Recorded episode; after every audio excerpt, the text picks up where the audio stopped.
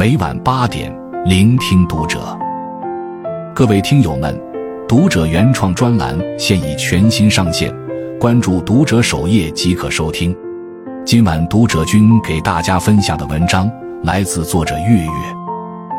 世界上最便宜的长寿药就一个字，不懂节制的人生就是一场灾难。遇到喜欢的人，便飞蛾扑火般的付出全部，最终伤的是自己。吃到所喜之时，即便不饿，也会大快朵颐，结果肠胃受损，身材走样。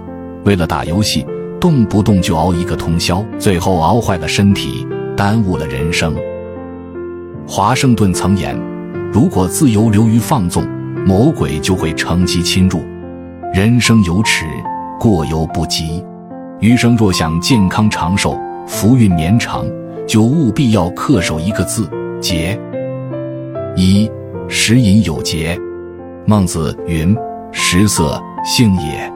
人皆有口腹之欲，吃既是本能，也是生存的必要，本无可厚非。但总有一些人毫无节制，也不管能不能吃、健不健康，先塞进胃里再说。”口欲倒是满足了，可结果就是积食伤脾，消化紊乱，给身体带来不可预估的危险。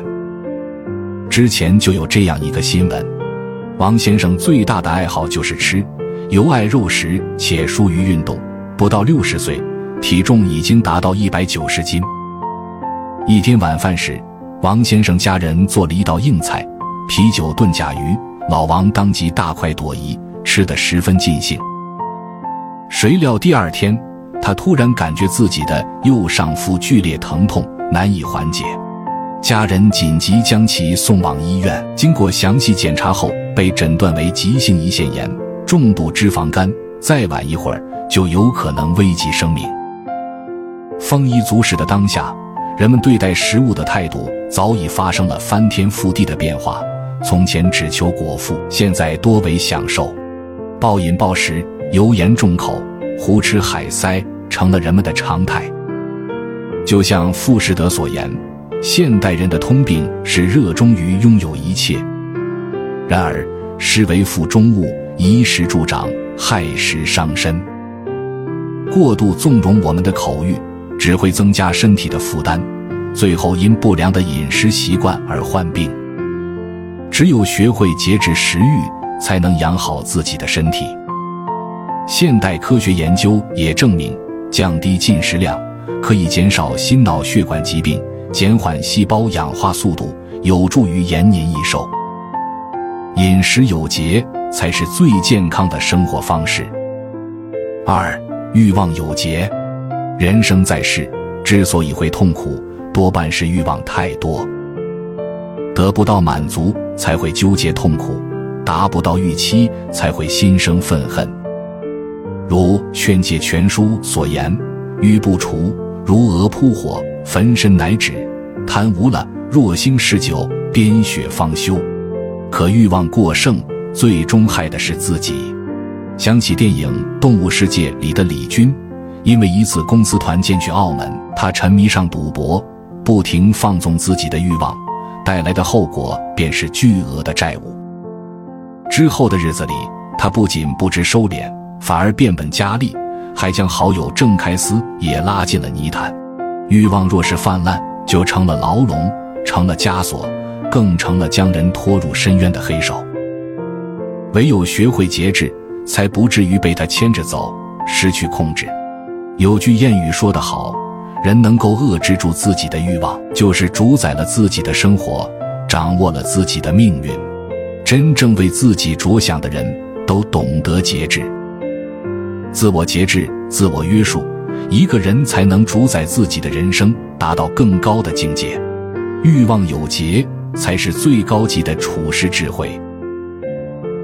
三、情绪有节。人生路上，我们遇到的最大敌人，不是能力，不是条件，而是情绪。现代人由于生活、工作的巨大压力，身心每天都处于一种高消耗的状态。这对身体是个极大的伤害，因此生活中的很多病，负面情绪才是诱因。身体每一处细微的疼痛，都是我们内心的求救信号。想要养生，首先要学会心理的调试，尽量做到心态平和，避免过度的情志刺激。《黄帝内经》强调：恬淡虚无，真气从之；精神内守，病安从来。情绪稳定才是一个人最好的养生。正如《一生的资本》中的一句话所言。任何时候都不应该做自己情绪的奴隶，不应该使一切行动都受制于自己的情绪，而应该反过来控制情绪，努力去支配环境，把自己从黑暗中拯救出来。失意时不过怒，不过虑，学会放平心态，才不至于被忧愁所扰；快乐时不过喜，不过悦，避免情绪过激，才不至于心绪不宁。每次情绪上来了。都要学会告诫自己，我的时间和生命不是用来生气的。做自己情绪的掌控者，才能把握生命的节奏。情绪有节是最重要的养生之道。人生在世，想要健康长寿，除了先天的遗传因素外，日常的生活方式也很关键。